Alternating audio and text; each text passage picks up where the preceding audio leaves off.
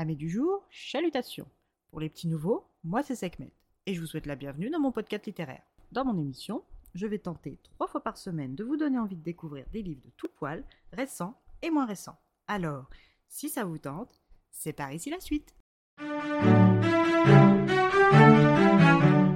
Aujourd'hui, je vais vous présenter The Devil's Sons tome 1 de Chloé Wallerand, publié aux éditions Plume du Web. Dans cette romance, nous faisons la connaissance avec la jeune Avalon Lopez lors de sa rentrée étudiante dans l'Université du Michigan. Cette magnifique beauté païenne aux cheveux longs ondulés blond polaire, aux yeux verts tendance marron clair avec des reflets orangés, qui soit dit en passant est un mauvais présage pour de nombreux païens, aux jolies fossettes et aux petites formes bien placées là où il faut, est malheureusement atteinte d'une malformation cardiaque de naissance. Sa mère, ancienne toxicomane dépressive suite à la mort de son compagnon et père d'Avalon, a pris de la méthamphétamine durant sa grossesse, causant cette invalidité chez Ava. Cette dernière n'en a jamais voulu à sa mère, même si sa maladie a toujours dirigé sa vie. D'un caractère fort, solide, protecteur et déterminé, Avalon a été élevé dans la religion des dieux nordiques tels que Thor, Odin et Loki. C'est inquiète à l'idée de laisser sa mère seule à 5 heures de route d'elle qu'elle découvre sa fac pour ses études de lettres et sa nouvelle colocataire Lola Collins en troisième année de sociologie. Cette charmante et démonstrative jeune personne a elle aussi les mêmes croyances païennes. Quand on sait que moins de 0,1% de la population américaine est païenne, si leur rencontre n'est pas un signe divin, les deux filles ne savent pas ce que c'est. Très vite liés d'amitié, les deux colocataires apprennent à se connaître et se font de nouveaux amis comme Jackson, Daniel ou Emily, pour ne citer que. Les deux nouvelles amies décident d'aller en soirée avant le début officiel des cours. Leur choix se porte sur l'un des nombreux bars d'Anne Mord, le Degenerate Bar. La soirée se passe son plein, Ava s'autorise quelques verres d'alcool quand soudain une bagarre éclate dans le club. Lola, ayant un frère prénommé Seth engagé dans un gang du nom des Devilson, panique quand un kidam annonce que c'est un Devilson qui se bat. Arrivée sur le lieu de la bagarre, c'est tout d'abord soulagée qu'elle constate qu'il ne s'agit pas de Seth, mais de son ami Clark Taylor. Mais le soulagement est de courte durée car c'est le membre le plus violent du gang.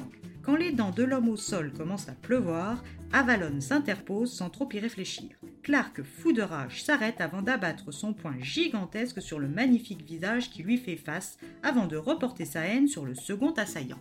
Seth arrive à le calmer. Il renvoie sa sœur et sa coloc au campus en leur expliquant brièvement que ces deux hommes appartenaient à un gang rival venu faire des histoires sur le territoire des Devilsons et qu'il y en avait d'autres. C'est donc quelque peu choqué que les deux filles rentrent dans leur chambre. Avec le début des cours sonne le début des soirées de confrérie. Ava et Lola se rendent à la soirée de la fraternité des Delta Beta Phi où l'alcool coule à flot. Et Avalon et son cœur défaillant en abusent un petit peu trop. Les Devilson sont eux aussi de la partie et le ténébreux et très attirant Clark aussi. Mais entre Ava et lui, la tension et l'animosité est palpable. Lorsque durant la soirée, Ava se voit obligée de prendre ses médicaments pour son cœur, c'est bien évidemment le sexy Clark qu'il découvre.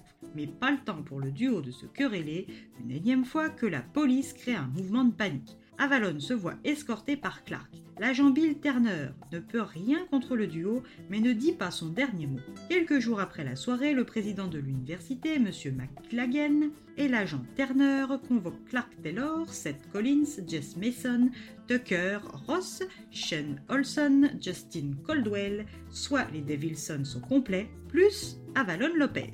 Bill pense pouvoir faire pression sur Ava pour faire tomber le gang, mais c'était sans compter sur son tempérament, son intelligence et ses connaissances juridiques. Le chef du gang, M. Carter, le quinquagénaire millionnaire, avait fait le déplacement, mais constate qu'Ava est de taille seule. Impressionné, il décide de la convoquer dans sa propriété pour lui imposer par le chantage une mission. Elle doit faire une fausse déposition sur les lieux présumés d'une livraison pour sauver le frère de Lola de la prison et sauver son amitié avec elle. Que va choisir Avalon entre aider ce gang de beaux gosses dangereux aux croyances païennes ou se préserver des ennuis? Un choix qui implique plus qu'il n'y paraît.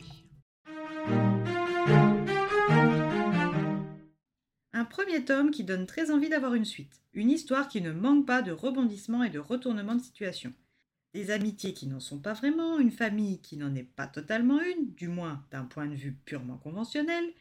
Mais si je devais y mettre un petit bémol, ce serait sur le côté romance. Je suis légèrement restée sur ma faim.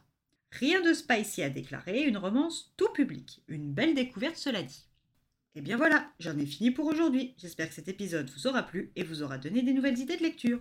Si vous souhaitez découvrir d'autres petits bonbons littéraires tout droit sortis de ma bibliothèque, je vous retrouve le mardi 7 mars prochain pour un nouvel épisode. Et si d'ici là je vous manque de trop, vous connaissez le chemin sur Instagram, hâte les lectures de Sekhmet. Sur ce, chalut les amis et à la prochaine